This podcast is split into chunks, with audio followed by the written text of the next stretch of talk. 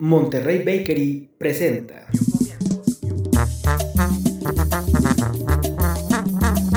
Norteamérica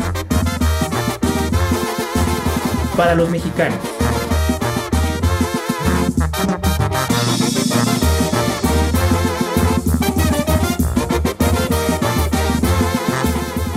Hoy es viernes 6 de octubre, viernes de una agitada agenda en México y Estados Unidos, muchas noticias fuertes en la política y en la seguridad y por eso hoy más que nunca necesitamos de un descanso y que mejor que un libro. Haremos todo lo posible por traerles pronto una reseña del más reciente Nobel de Literatura 2022, pero traemos también algo fresquísimo en Norteamérica MX, nuestro website madre, estamos muy honrados de la oportunidad que nos dio el escritor Enrique Serna para hablarnos de su más reciente libro, Lealtad al Fantasma, y mucho más de sus obras y proyectos. Quédense aquí, yo soy Gardenia Mendoza, soy periodista, conductora de este espacio. Estamos en el podcast Norteamérica para los mexicanos.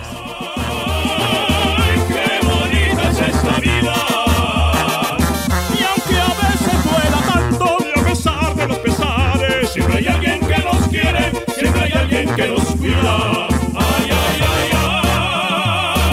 ay, qué bonita es esta vida. Y aunque no sea para siempre, si la vivo con mi gente, es bonita hasta la muerte con agua y tequila. Rodrigo Aguilar, nuestro productor, está presente aquí. Buena tarde. ¿Cómo estás, Gardenia? ¿Cómo están, queridos podcasters? Yo muy bien, aquí ya en un viernes más. Tú sabes que los viernes son mis días favoritos. ya sé. ¿Cómo estás, Súper bien, también un poco cansada, los viernes es cansado, con la esperanza de, descanso. Y pues bueno, queremos eh, aquí ampliar qué tanto siguen las noticias culturales, Ro. Pues bastante de cerca, ya que trabajo en una estación de radio cultural. Entonces, pues la cultura la tengo prácticamente ahí encima y cerquita y la estoy observando. y la verdad es que hay muchos temas interesantes, como dijiste al principio, pues este reciente Premio Nobel de Literatura 2022. ¿Tú qué tan cerca sigues las noticias culturales? Pues fíjate que bastante y siempre se están entrelazando con, otras noticias. Allá por los tiempos de Ernesto Cedillo recuerdo. Uh, ya, ya, ya tiene mucho tiempo. Bueno, con decirte que cuando fue nombrado todavía no nacía yo. Dios. Yo leí en un periódico sobre una gira del presidente en Cancún. En ese tiempo, Gerardo Fernández Noroña, hoy del PT, pero fue fundador del PRD, se había lanzado a rodar en unas escaleras para llamar la atención del presidente en protesta por la regularización de los taxis chocolate. Antes de Uber, la proliferación de autos chocolate era un problema en la Ciudad de México eh, eran el azote de la ciudad. Bueno, había secuestros en ellos, había un problemón ahí y también mucha corrupción por parte de las autoridades para dar las placas. Y el caso es que eh, con esta parafernalia, eh, todo el mundo estaba leyendo lo que hacía el presidente Cedillo por allá. Y en una de esas entrevistas que dio, para rematar la agenda, la dramática agenda que, que se suscitó con este hecho, él se estaba yendo en el aeropuerto y le preguntaron pues que cómo había estado en resumen y que qué iba a hacer. O sea, en esas preguntas de, chacaleo que se podía en ese tiempo. En aquel entonces. Exacto.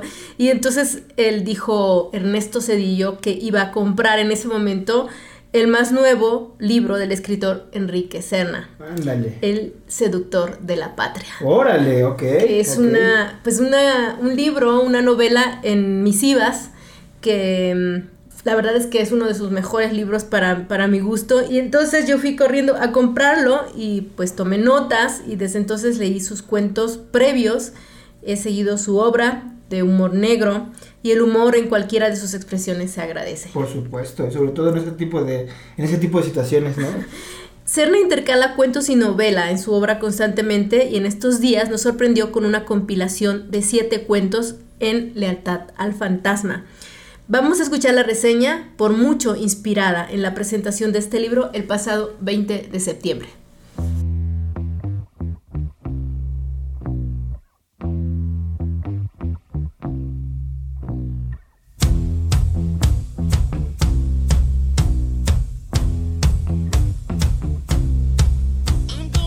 Estamos en la presentación del más reciente libro del escritor mexicano Enrique Cerna, nos encontramos en la librería El Péndulo de la colonia Roma en la Ciudad de México.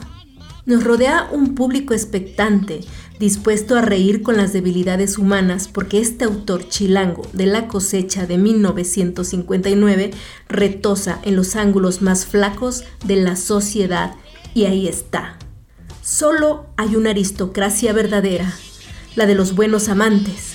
Lo pensé entonces, llorando de placer, y lo sigo creyendo ahora, a pesar de todo lo que pasó.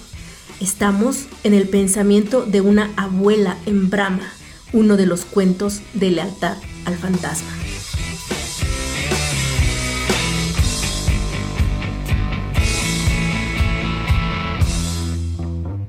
La carne me reclamaba con impaciencia los placeres que había quedado a deber. A la vejez, viruelas. ¿Quién iba a decir que mi cuerpo inerte se alebrestara de pronto, exigiendo el fin de su largo ayuno? Una noche calurosa de mayo, cuando ya andaba a medios chiles, perdí completamente el pudor y me puse a ligar en Facebook. Al principio con ánimo juguetón, intrigada por saber si a mi edad aún tenía pegue. Alguno de mis hijos me pudo haber descubierto pidiendo guerra en ese parador obsceno. Ahora lo pienso con escalofríos, pero entonces todo me valía madres. El cuento transcurre con la cadencia de la lectura de la actriz Ángeles Marín, quien agita, alborota y reduce la voz según las necesidades y el público estalla en risas y ovaciones que al final de la velada, en la ronda de preguntas, sella con broche de oro con los comentarios de una mujer mayor que da venia al cuento. Felicidades por entrar en la mente de una hembra madura, resume.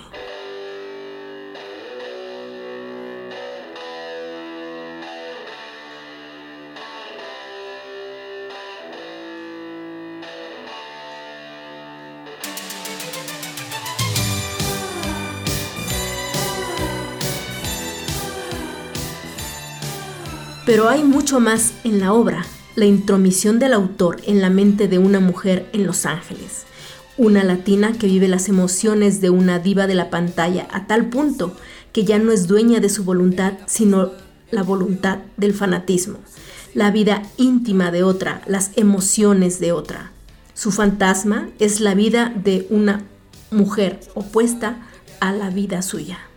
También está la sombra de la masculinidad, y la fragilidad del donjuanismo, de la política, de la paternidad responsable, los recovecos de la mente del intelectual, del maestro, los funcionarios.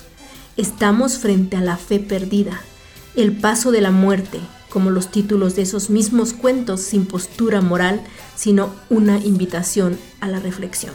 Estamos bajo los reflectores del foro El Tejedor, donde Serna presenta lealtad al fantasma y entre el público están familiares, la escritora Rosa Beltrán, el escritor José Homero, Ernesto Alcocer y Guadalupe Alonso.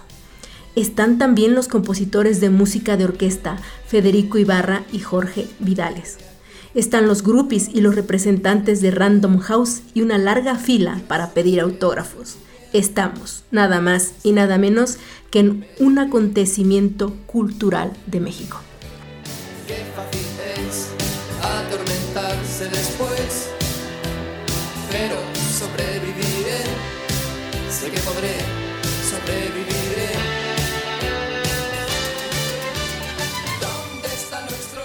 Este programa es patrocinado por la mexicanísima empresa de panadería en Atlanta, Monterrey Bakery para cualquier evento en Puerta en Georgia, comuníquense al 404-454-3079 Monterrey Bakery.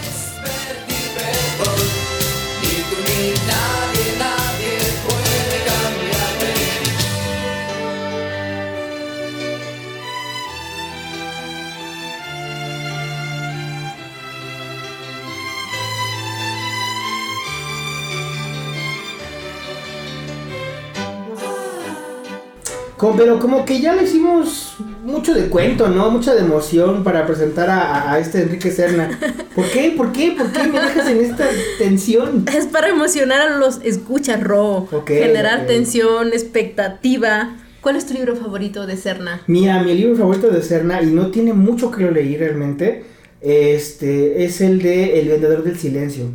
Me pareció un libro osado, eh, muy entretenido realmente, o sea, no paré en un buen rato, de cuando leí la primera leída no paré de, leer, de leer hasta que llegué a un sitio que dije, ¿qué horas son? Ya me desubiqué del tiempo. Claro, cuando llega Excelsior. Claro, por supuesto. Y, porque habla de un periodista pues que se ha corrompido. Que se ha corrompido. Entonces, pues... Y, lo, que dice, ¿no? Él solamente, él no, no pedía otra cosa más que dejarse vender a su gusto, dejarse prostituir a su gusto, ¿no? Entonces, me parece, como dices tú, con ese toque de, este, de humor, eh, me parece un, muy buen libro, la verdad, a mí me gusta mucho. Pues así es, sin duda, es uno de sus mejores libros. Y también entre los cuentos yo tengo uno que es favorito, uno que adoro, se llama el Gutierritos. Gutierritos, ok. Es simple y sencillamente el azote de las intimidades de los burócratas. Eh, y cuando digo intimidades no es precisamente... Sí, no, no, no, hablamos de la recámara, ¿no? O sea, hablamos de... De algo más introspectivo, ¿no? Algo fuerte. Entonces, eh, no se hable más. Señoras y señores, demos aquí paso al maestro.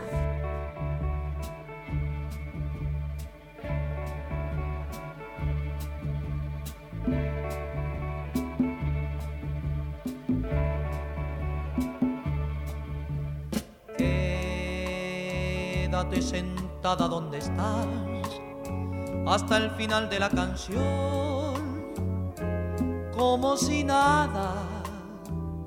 Tengo el honor de entrevistar este día a uno de los escritores pues, más importantes de México en este momento, vivos y por mucho con un estilo muy peculiar que le ha ganado, le ha dado mucho reconocimiento eh, entre todas las edades, juventudes, aquí en México y en Estados Unidos también. Con mucho gusto, Enrique Serna, gracias por esta oportunidad. Gracias a ti, Gardenia, encantado de estar en tu programa. Eh, Enrique, ¿cómo, ¿cómo se presentaría ante nuestro público? ¿Cómo, cómo resumir un perfil de escritor como, como el tuyo?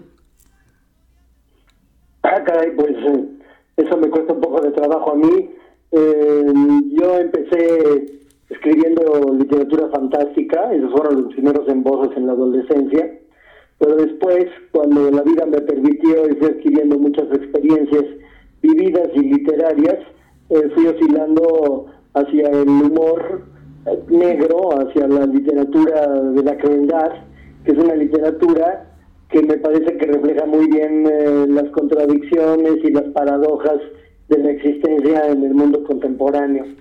Eh, pero eh, he escrito de cosas de muy diferentes géneros, he escrito varias novelas históricas, eh, tengo una trilogía que podríamos decir que es una trilogía intimista, que se refiere una a el primero el primer el primer libro que es Fruta Verde se refiere al amor homosexual, después sigue La sangre erguida que es el amor heterosexual y por fin la doble vida de Jesús es una historia de amor de un hombre, un político con un transexual.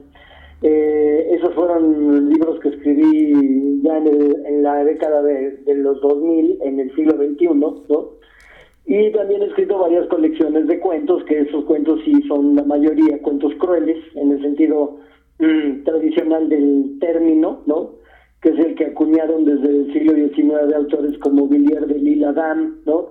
Eh, que no son cuentos en donde yo me, me ensañe con los personajes, sino que trato de narrar sus conflictos con una mezcla de simpatía y al mismo tiempo de ironía, ¿no? O sea, me involucro emocionalmente con ellos, pero también los veo con un distanciamiento irónico para mostrar el lado ridículo de la existencia. ¿Y qué, tan complicado ha sido este estilo para el estilo del lector mexicano o la personalidad misma del mexicano? Está, eh, hay resistencia, pero a la vez hay una seducción. Yo noto que, que a pesar de que el mexicano no es no tiene este perfil de crueldad como en otras sociedades, es muy bien acogido y lo toma muy bien. O sea, e, este humor que no eh, tan negro o ácido. ¿Cómo, ¿Cómo ha sentido Enrique Serna esta recepción? Bueno, yo creo que el humor negro forma parte de la idiosincrasia mexicana, ¿no? Nosotros eh, nos burlamos de todo lo que nos puede hacer daño, empezando por la muerte. De modo que eh, inmediatamente el, lector percibe esa convención y, la acepta, me parece, de buen grado, ¿no? Eh, yo además no soy un escritor que exija por parte de mis lectores que tengan una gran cultura literaria, porque yo lo que procuro es cautivar a cualquier eh, lector que esté dispuesto a hacer un esfuerzo imaginativo, ¿no?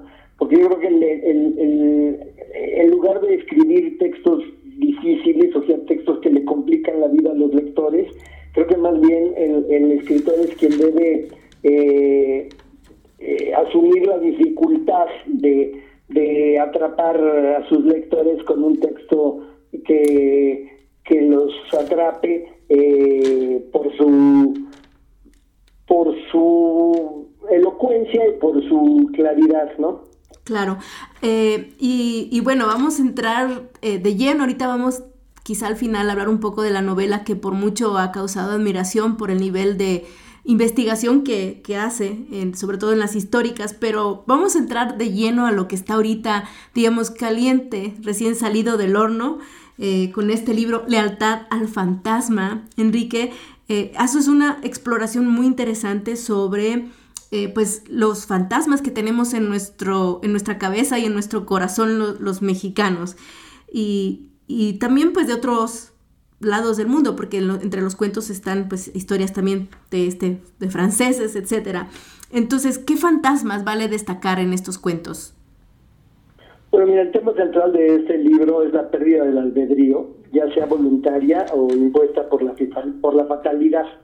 Eh, me interesaba explorar los conflictos de diferentes personajes que por distintas razones han cedido el timón de sus vidas o han descubierto que alguien se los arrebató, pero también mostrar la otra cara de la moneda, que es la conducta y los móviles de los invasores de almas. Yo no creo que la pérdida o el debilitamiento del albedrío sea forzosamente una catástrofe o una pesadilla, ¿no? Porque cualquier entrega amorosa implica una abdicación parcial o total de la voluntad y aunque esa situación sea difícil y angustiosa, yo creo que como la, como la mayoría de la gente que vale la pena vivirla. Pero cuánta inseguridad y cuánta zozobra provoca ese trance. Entonces todos los cuentos de mi libro narran transformaciones de personajes sometidos a un poder irresistible, a veces sobrehumano, que toma las riendas de su destino. Me interesaba sobre todo escribir la metamorfosis eh, de los personajes desde su propia conciencia, porque traté de ponerme en su lugar, apelando a mis experiencias vividas y a las literarias para describir con la mayor exactitud los vuelcos del alma durante.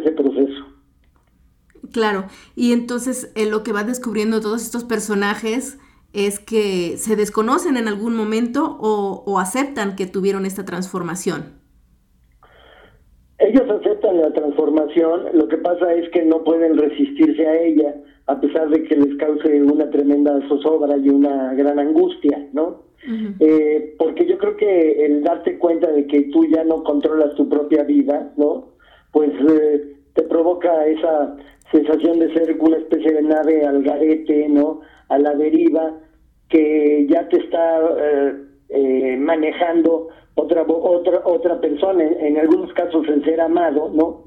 Eh, y varios de los cuentos narran relaciones amorosas, pesadillas don Juanescas, y, pero pero yo lo que quise llevar esto también a una analogía a otro terreno, ¿no? Porque hay algunos personajes que ya no están seguros ni siquiera de su propia existencia, como pasa en el primer cuento, en, eh, que es un, cuento con un juego metaliterario eh, pirandeliano, ¿no? El anillo, eh, el anillo maléfico. Y el último cuento, que es un cuento de terror de, corte clásico, ¿no?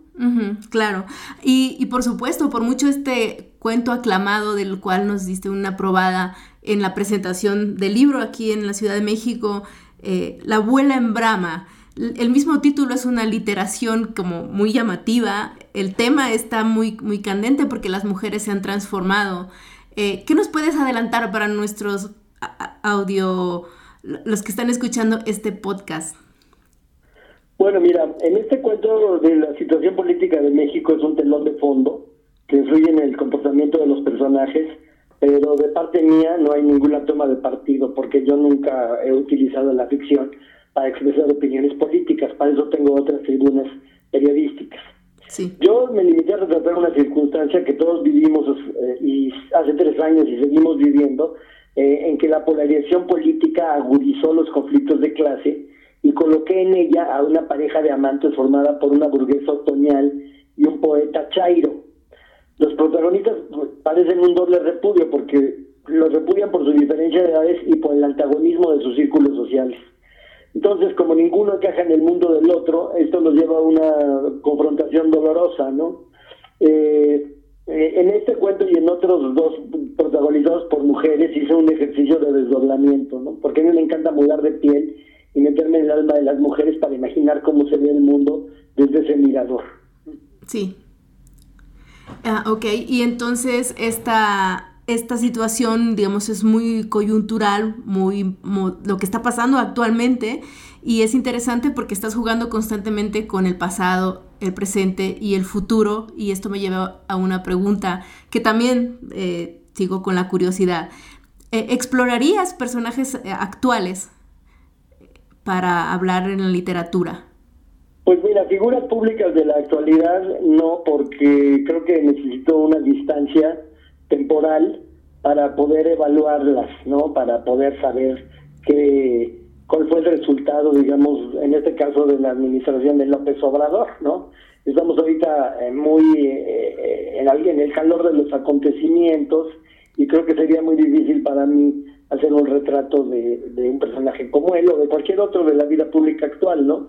Yo he hecho novelas, de, retratos de este tipo, novelas biográficas, por ejemplo, de Antonio López de Santana en El seductor de la patria y también del periodista Carlos de Negri en El vendedor de silencio, pero ya en ambos casos había varios siglos, bueno, en el caso de Santana dos siglos y en el de, de Negri eh, 80 años de distancia, ¿no? Ok, y entonces, eh, estos personajes, ¿qué experiencia te han dejado como, como escritor y como novelista? Pues porque son novelas las dos. Pues mira, la novela histórica eh, exige por parte del, del, autor que sea una especie de medium, que se deje invadir por una personalidad ajena y, y así la re, logre resucitar, ¿no? Eh, eh, eso me parece que es lo más difícil, porque por ejemplo en el caso de Carlos de Negri, es un hombre muy oscuro, eh, corrupto, vil, que destruía todo lo que amaba, ¿no? Y entonces a mí me costó trabajo eh, entrar en su alma, ¿no?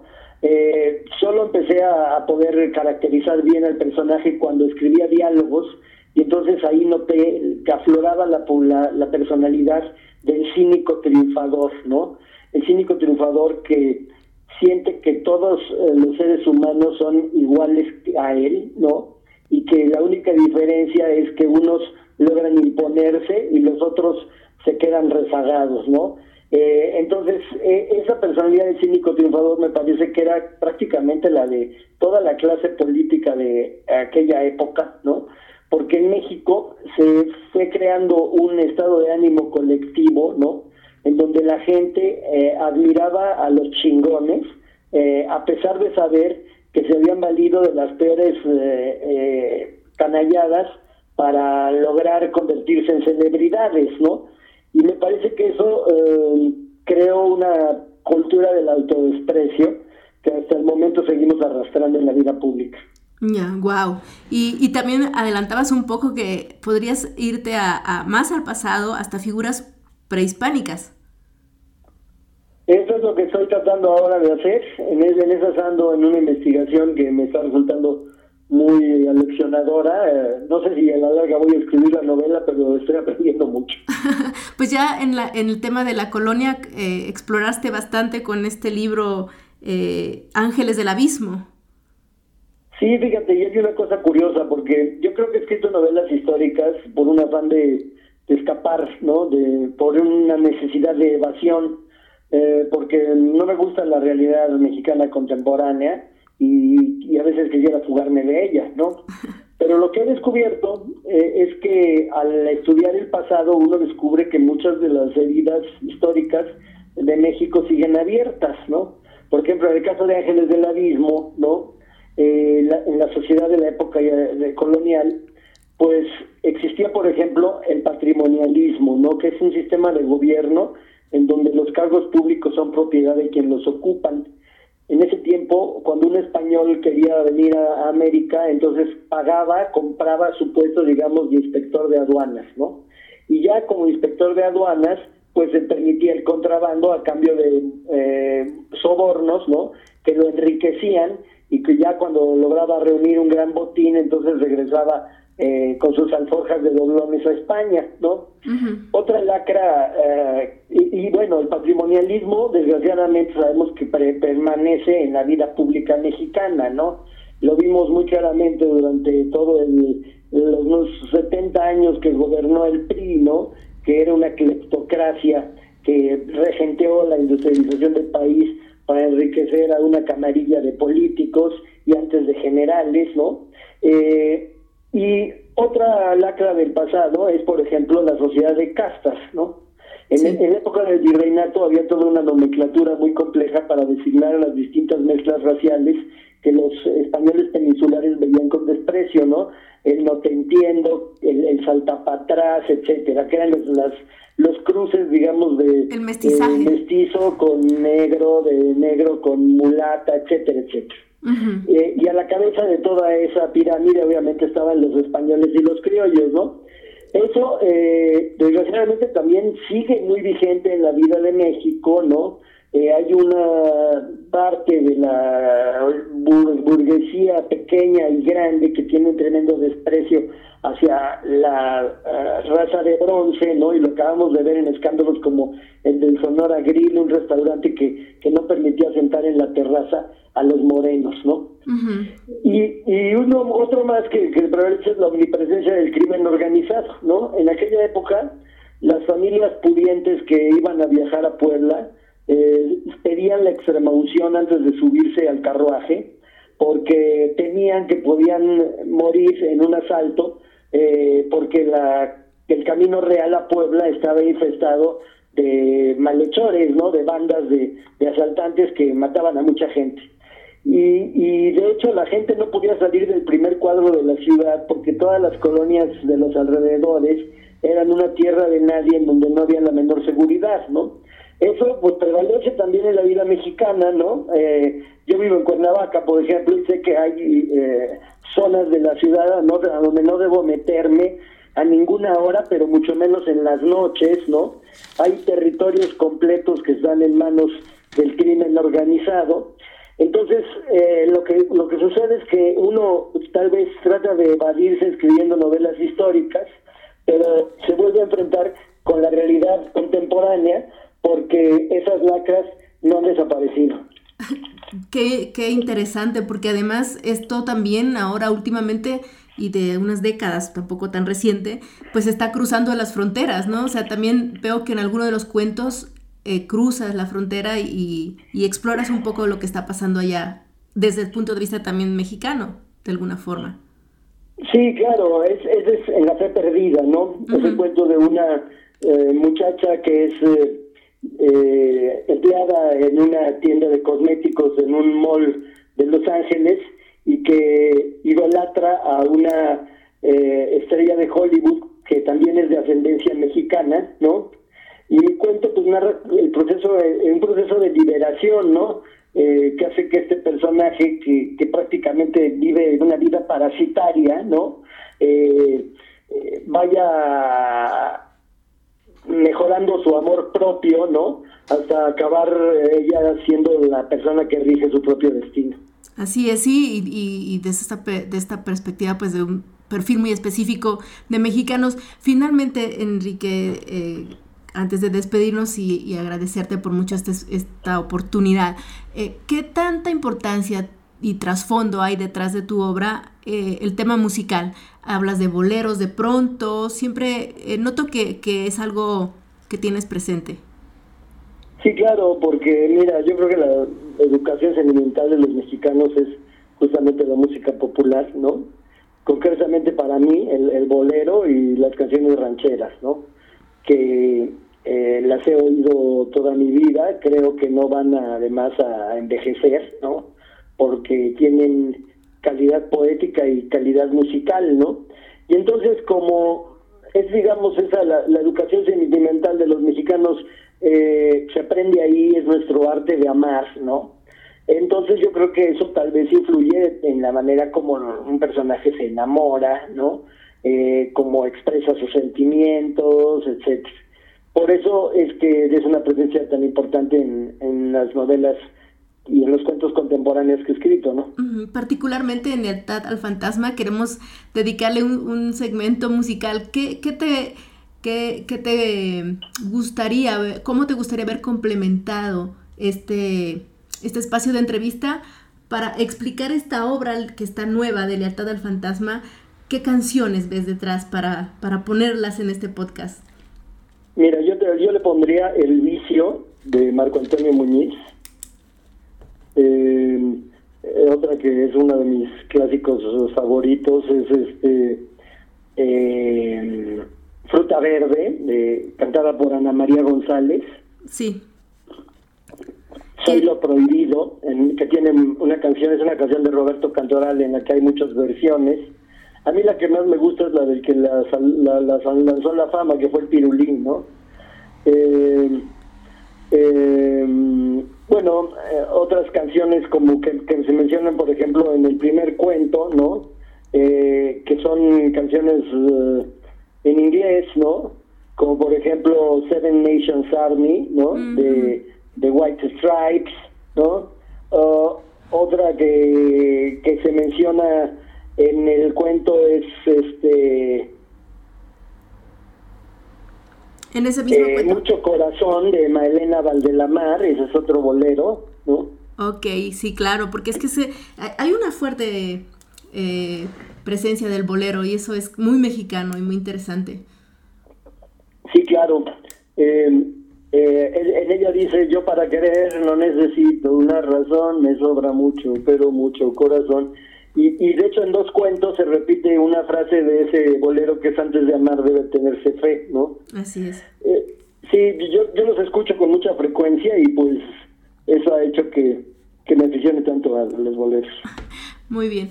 Enrique, nuevamente eh, estamos muy contentos de tenerte en este espacio. Em, muchas felicidades por esta obra y por toda tu obra en general. Como, como te decía, soy, soy fan de, la escritura y sobre todo porque has podido eh, rescatar por mucho este tema de la, pues del humor que, que de pronto se pierde y nos volvemos solemnes.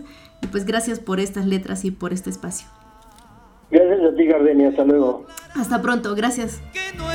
Vida mía, que cualquier coincidencia es pura fantasía. Ya me olvidé de ese cariño falso que hoy me viene a pagar con un aplauso. El programa del día de hoy es también patrocinado por Cima Tax. Este despacho contable con sede en Carolina del Norte está a su disposición para asuntos fiscales, no solo de ese estado, sino de todo el país, de toda la Unión Americana. Contáctenla por redes sociales a través de todas las plataformas Cima Tax. Ya escuchamos a Enrique Serna, nos dio una lista muy puntual y aquí estamos para complacer a todos aquellos que con su genio contribuyen a las bellas artes, en este caso a la literatura. Mucho de la identidad mexicana se le debe al bolero, ya lo dijo él, y por eso vamos a dedicarle un segmento a esta música.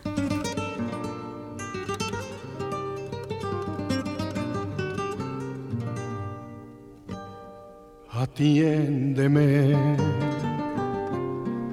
quiero decirte algo que quizá no espere, doloroso tal vez.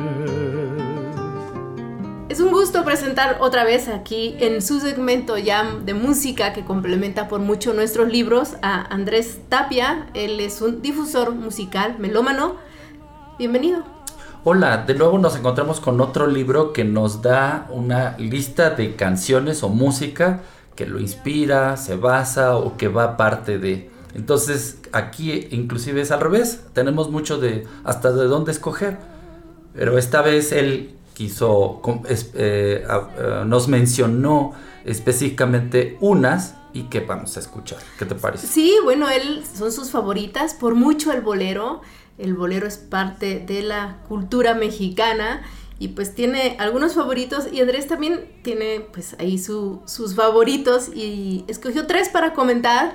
Eh, pues la verdad sí que las escogimos entre los dos, ¿no? Eh, él eh, acaba de mencionar unas y que son las que dije, bueno, pues hay que escucharlas, ¿no? Exacto. Bueno, vamos a empezar por Fruta Verde. Fíjate que no conocía esta canción, vamos a... Eh, no conocía esta cantante más bien, eh, Fruta Verde ya lo he escuchado, pero no había escuchado esta versión. Me, gustó mucho el arreglo, es muy... Eh, el típico arreglo de una canción mexicana. un bolero o una canción romántica, ya sabes, de plenitud del siglo XX, creo que tiene una carga emotiva muy especial, por eso le, por eso está, es parte de nuestro, de nuestro libro del día. Sí, Fruta Verde además es un título de una de sus novelas, trilogía, como escuchamos. Y pues aquí, con todo respeto, Fruta Verde.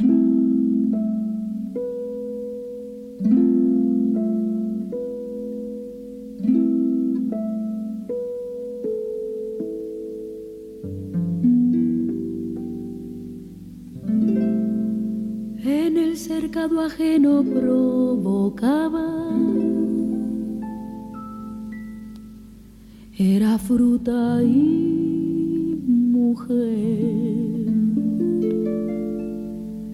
La mordí cuando menos lo pensaba,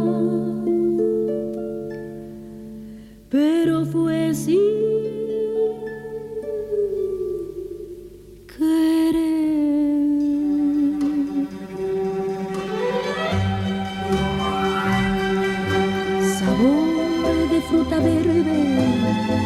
de fruta que se muerde y deja un agridulce de perversidad. Boca de chavala, boquita que reza, pero que si besa se vuelve mala, mala. Sabor de fruta verde, de fruta que se muerde de carne de manzana, del bien y del mal. Yo tengo la culpa de que tú seas mala, boca de chavala que yo enseñé a besar.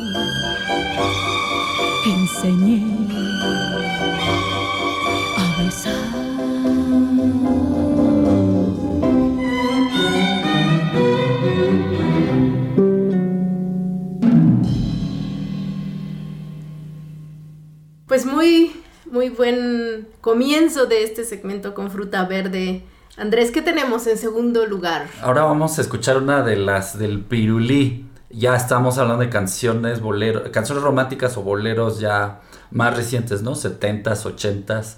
Eh, los arreglos posiblemente son más sencillos, pero fíjate que a veces ese, ese color, ese sabor un poco más sencillo y que no, no envejece, envejece más bien de una manera en la que eh, crea más nostalgia, como que gusta justamente esa sencillez o esas características que tiene.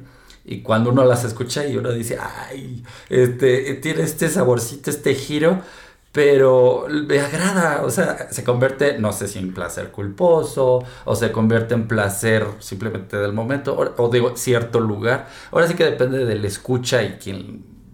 de- a, mí en general las canciones de él me parecen graciosas porque tienen ese tipo de, de, de- de acidez, ¿no? De, ese romance un tanto...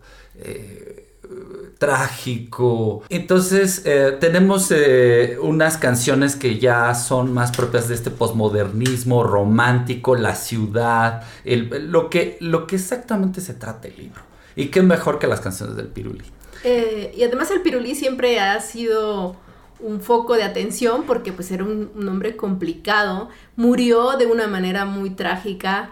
Le tocaron a la puerta de su casa y lo y le dieron un balazo. Y corrieron muchos rumores por todas las canciones que él traía y la vida bohemia que él llevaba. Por ejemplo, se dice que pues que le gustaban las casadas. y de ahí, de ahí este tema de soy lo prohibido. Imagínate, Y- ¿no? Qué mejor para el libro. No, bueno, uno para el otro. Y luego, eh, pues estaba él siempre, de alguna manera, presumiendo este, este particular gusto y de muchas formas, ¿no? Eh, y pues es lo prohibido y lo prohibido siempre atrae y no- no, siempre tiene buen fin, como bien vimos con el, el gran Víctor Iturbe. Pero, Sí. ¿tú qué recuerdas de él? Ah, pues también la de señora, se la cantaba mucho a mi mejor amiga y, y creo que una vez mi madre, mi propia madre me la mencionó. Esa es la que recuerdo más. Y de niño recordaba el típico cantante mexicano de canciones románticas. Eh, Realmente, a lo mejor lo que no me simpatiza tanto son los arreglos, pero reitero, puede ser que esos arreglos sean parte de su encanto. No, no funcionaría con un arreglo más sofisticado, entre comillas. Bueno, pues aquí, con todo el peso que tiene esta canción, soy lo prohibido.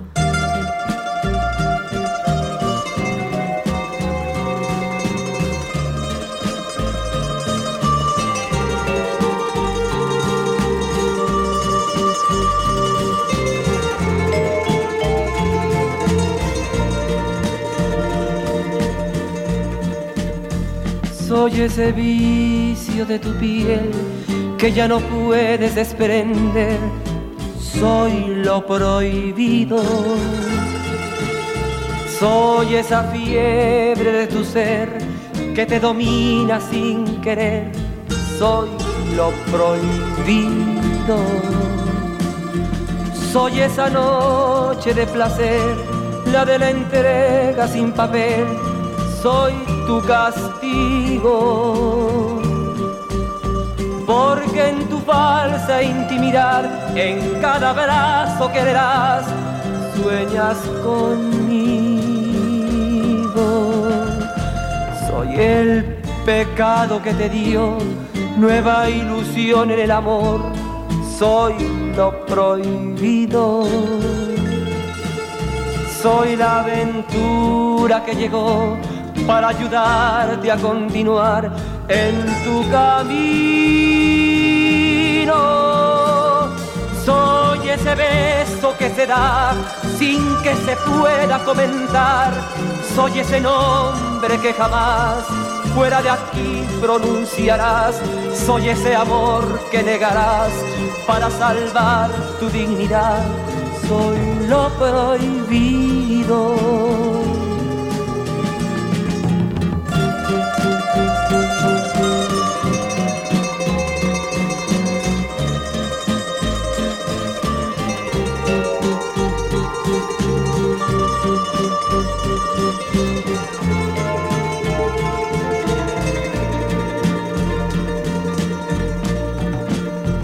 Soy el pecado que te dio nueva ilusión en el amor. Soy lo prohibido. Soy la aventura que llegó para ayudarte a continuar en tu camino. Soy ese beso que se da Soy ese nombre que jamás fuera de aquí pronunciarás. Soy ese amor que negarás para salvar tu dignidad. Soy lo Pues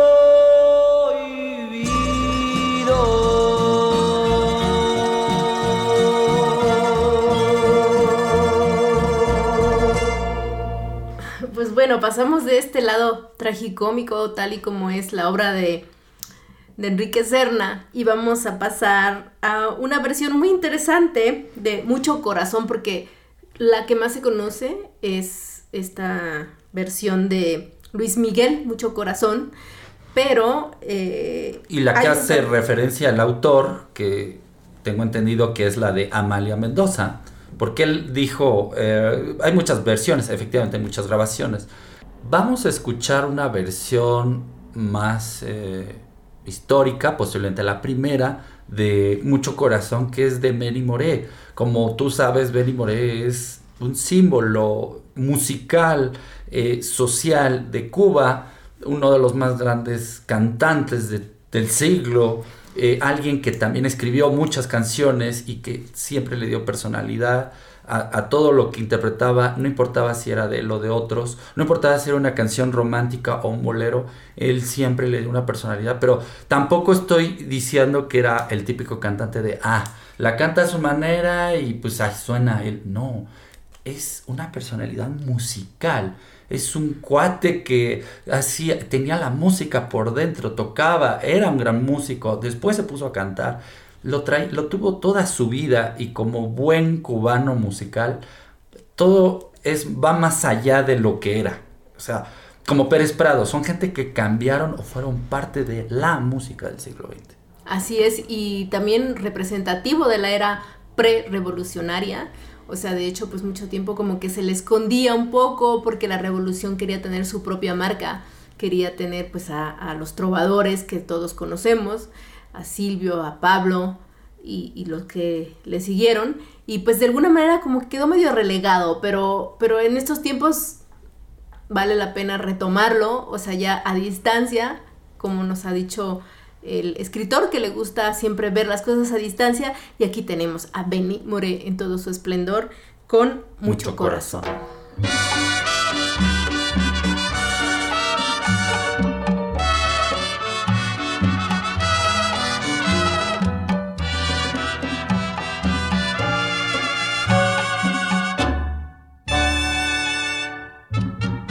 Y si encontraste en mi pasado razón para olvidarme o para quererme, pides cariño, pides olvido, si te conviene, no llames corazón lo que tú tienes. De mi pasado, preguntas todo que cómo fue. Si antes de amar debe tenerse fe, dar por un querer la vida misma sin morir, eso es cariño, no lo que hay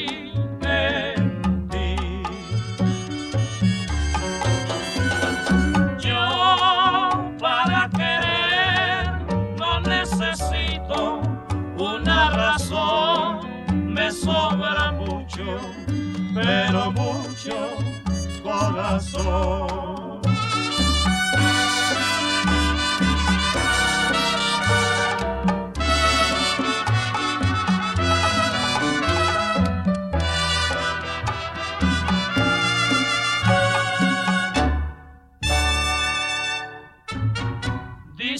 Encontraste en mi pasado una razón para olvidarme o para quererme. Cariño, pides olvido, si te conviene. No llames corazón. Lo que tú tienes de mi pasado, preguntas todo que cómo fue. Si antes de amar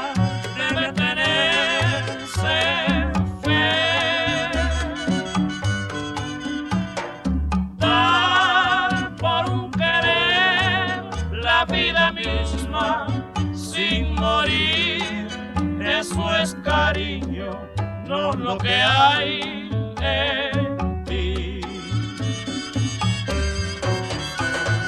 Yo para querer no necesito una razón, me sobra mucho, pero mucho corazón.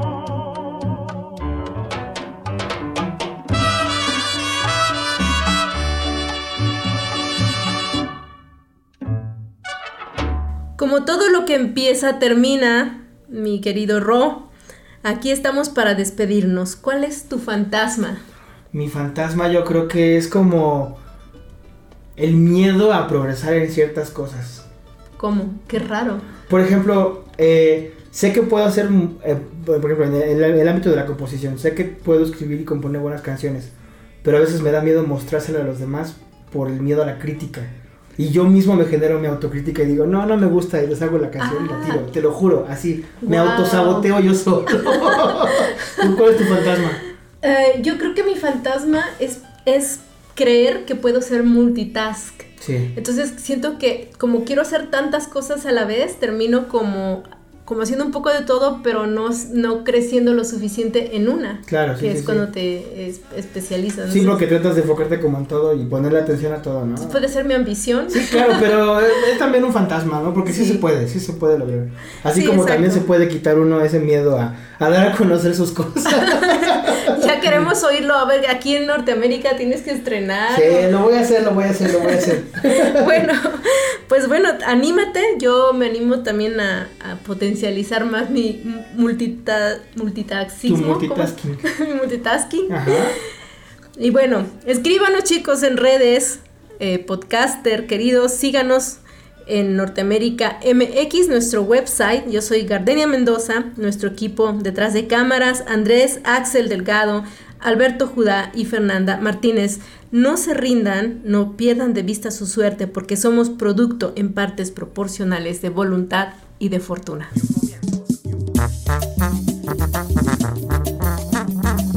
Norteamérica para los mexicanos.